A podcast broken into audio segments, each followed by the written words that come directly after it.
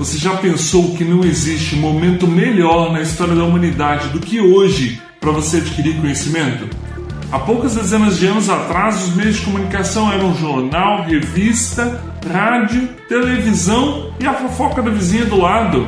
Hoje em dia eles são incontáveis e inimagináveis. Quem quer adquirir conhecimento hoje pode fazê-lo de forma rápida, ampla e provavelmente gratuita através da internet. Cabe a nós filtrar este mar de informação para colher aquilo que é relevante para nós e para as nossas metas. Esta é a terceira etapa do ciclo poderoso, desenvolvimento conforme a necessidade, e hoje nós estamos falando sobre escolher uma fonte para adquirir conhecimento. Vamos ao primeiro ponto prático: foco na meta. Você vai buscar conhecimento para sanar uma habilidade, para realizar uma meta. Por exemplo, você tem a meta de se mudar para a França e trabalhar na França. Então você quer desenvolver habilidades de falar francês. Então você vai buscar ali como aprender francês e começa a encontrar ali alguns professores, encontra professores brasileiros, encontra professores canadenses, por exemplo, encontra professores franceses, começa a pesquisar sobre os professores franceses, descobre que tem um que mora em Marsella, então começa a pesquisar sobre Marsella e descobre que Marsella tem um clube de futebol, tem praias, tem praias muito bonitas. Praias de Marsella tem um azul muito bonito, muito cristalino. E começa a se perguntar por que, que as praias aqui da, da, minha região do Brasil não são assim tão azuis tão cristalinas quanto Marcela. Então você, que precisava desenvolver a habilidade de falar francês, de repente está estudando sobre algas marinhas. E é assim que nós nos perdemos no mar de informação que é a internet. Use a lista que nós fizemos no último vídeo para nortear a sua busca. Você vai buscar com foco naquelas habilidades que nós já rastreamos. E outra coisa muito importante, cuidado com o que é supérfluo. Você está buscando sobre estudar francês e de repente descobre que você, se você fizesse um intercâmbio na França, você ia aprender mais. E aí de repente você está pesquisando sobre intercâmbios na França e você já perdeu. Buscar o supérfluo está no limiar da procrastinação. Muito cuidado. Eu penso que você deve primeiro focar naquela habilidade que você já planejou e depois você busca o supérfluo. O ponto 2 é a similaridade.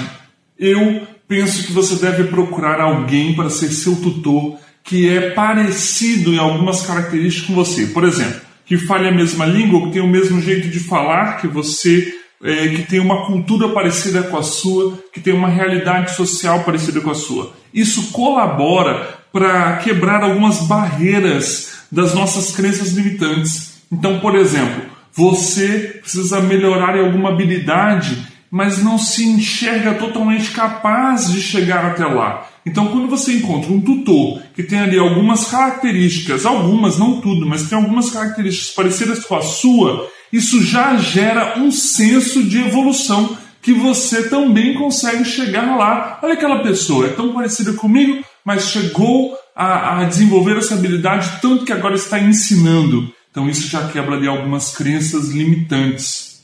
O terceiro ponto é comparar um profissional com um teórico. E aí você faz uma escolha.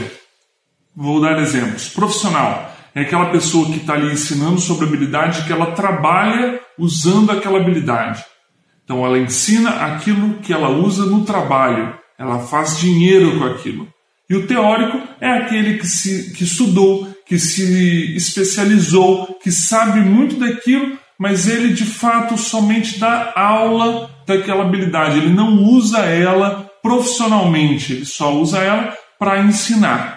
E aí você faz uma escolha. Eu acho que o profissional ele tem mais capacidade de, de te manter atualizado e de te dar a experiência de como você também vai aplicar aquilo na sua rotina. O teórico está, para mim, num segundo momento, no momento de aprofundar no conhecimento, ou, por exemplo, se você está estudando isso para ensinar alguém também. Então, o teórico vai ter mais base para poder te moldar. E aí você faz a escolha tutor profissional ou teórico. O quarto passo é buscar as avaliações de quem já estudou ou de quem já contratou este conteúdo e o que, que ela achou. E aí você vai buscar com foco nas pessoas que criticaram, que colocaram defeitos, que ressaltaram problemas, que tiveram dificuldades. Por quê? Analisando as críticas, você fará um auto-julgamento se você é capaz de superar aquelas dificuldades que as pessoas apontaram e julgar assim: